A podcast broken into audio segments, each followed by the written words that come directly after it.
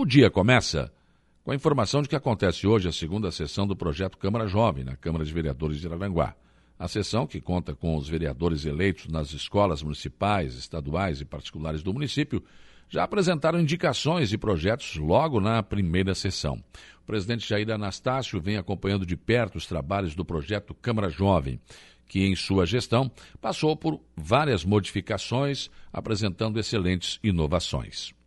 Já na sessão de ontem, sessão ordinária da Câmara de Vereadores de Araranguá, o vereador Luiz da Farmácia aprovou um projeto que pretende ajudar a inibir o furto de objetos que vem sendo alvo de criminosos em Araranguá, entre eles os fios de energia elétrica e portas de alumínio em capelas dos cemitérios.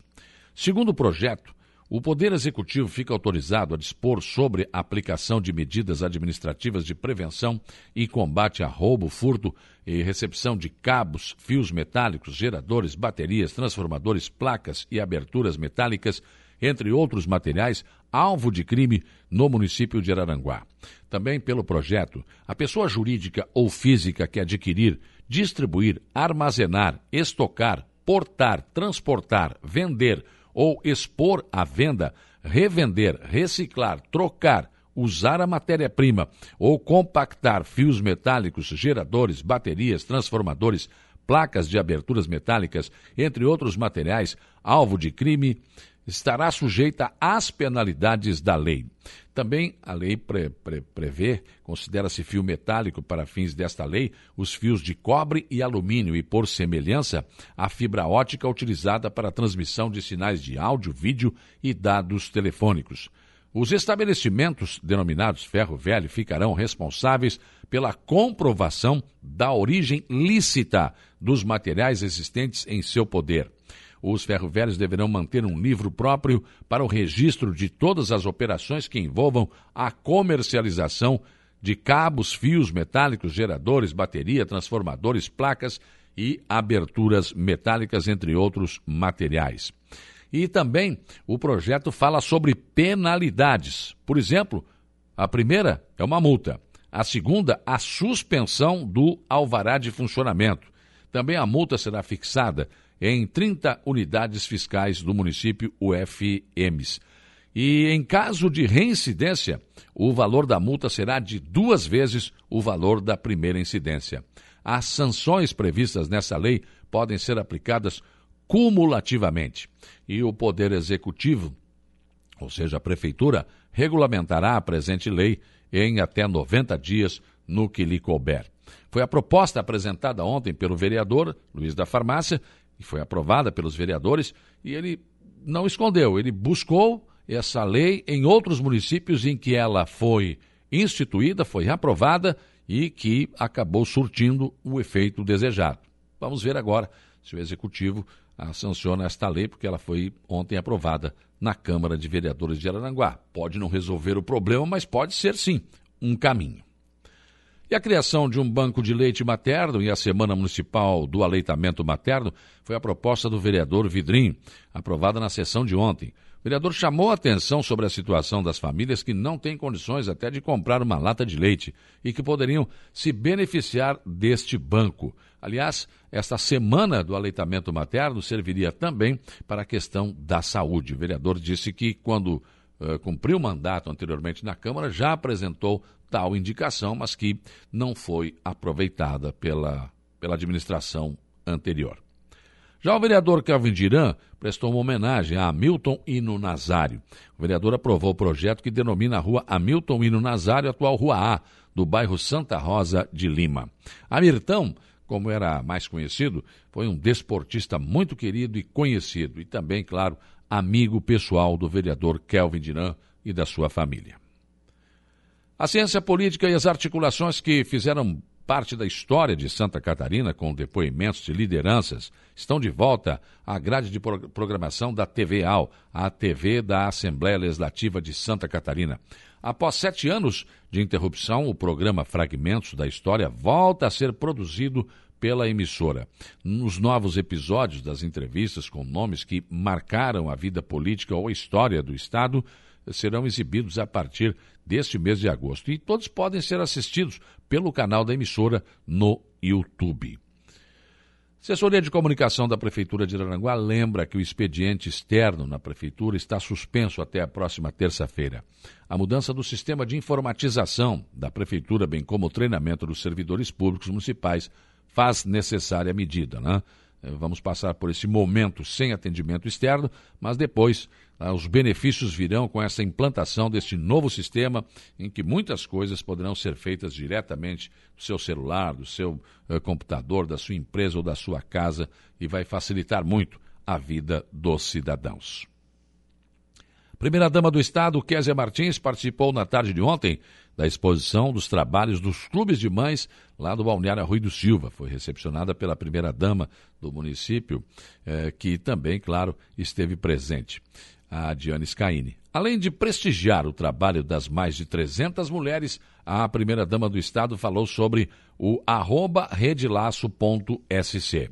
O Salão Paroquial do Arroio do Silva ficou praticamente lotado neste encontro de ontem com a presença da primeira-dama do Estado de Santa Catarina. Começa hoje em São José, a partir das oito e meia da manhã, o Congresso de Municípios da Associação e Consórcios de Santa Catarina, promovido, promovido pela Federação de Consórcios, Associações e Municípios de Santa Catarina, FECAM, com foco em debater até quinta-feira a inovação, sustentabilidade, boas práticas na gestão municipal.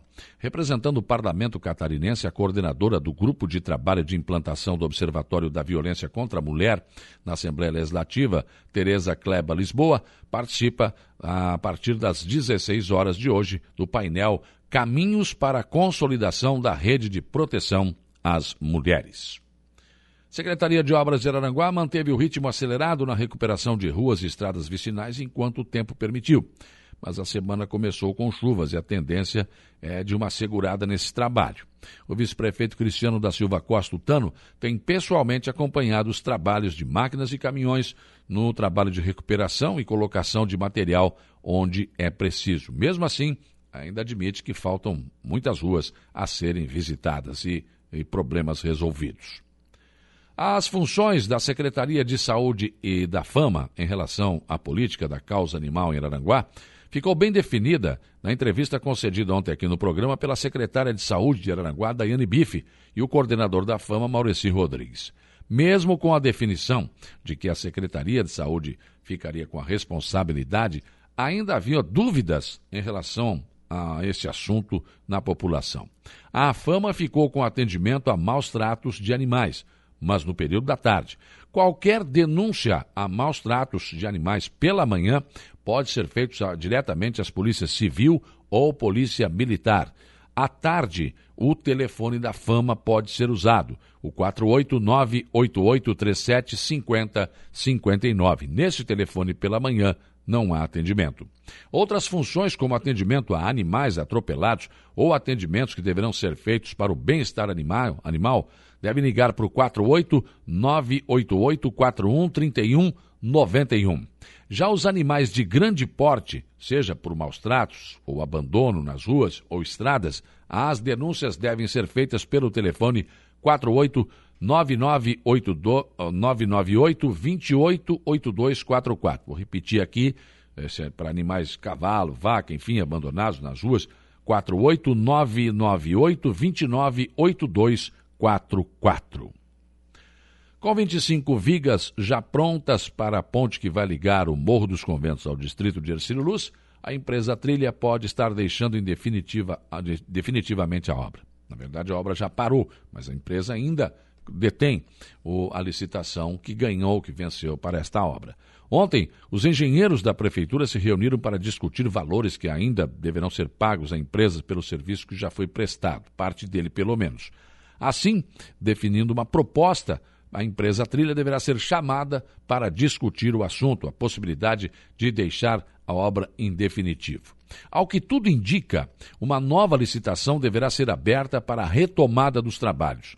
Mas para que isso aconteça, é preciso que a empresa Trilha aceite desistir da obra, uma vez que argumenta que o preço dos materiais teve uma subida muito grande e não conseguirá terminar a obra com os valores acertados na licitação. Em entrevista aqui na Rádio Araranguá, o governador do estado, Carlos Moisés, disse que a empresa havia pedido reajuste no contrato acima do percentual permitido pela Lei de Responsabilidade Fiscal. Na oportunidade, o governador reforçou o compromisso com a obra e disse que a saída seria mesmo uma nova licitação. Então, é o que deve ser encaminhado, é o que está sendo tratado. O assunto não está esquecido. Não há descaso de ninguém. Só que, tecnicamente, é algo um tanto complicado. Mas, assim que for possível, uma nova licitação deverá ser feita e a obra deverá ser retomada já com um novo preço. Houve um tempo no Brasil que a gente licitava ou começava uma obra e ela terminava. Hoje, licitado, em andamento, não é garantia. Pensem nisso enquanto lhes desejo um bom dia.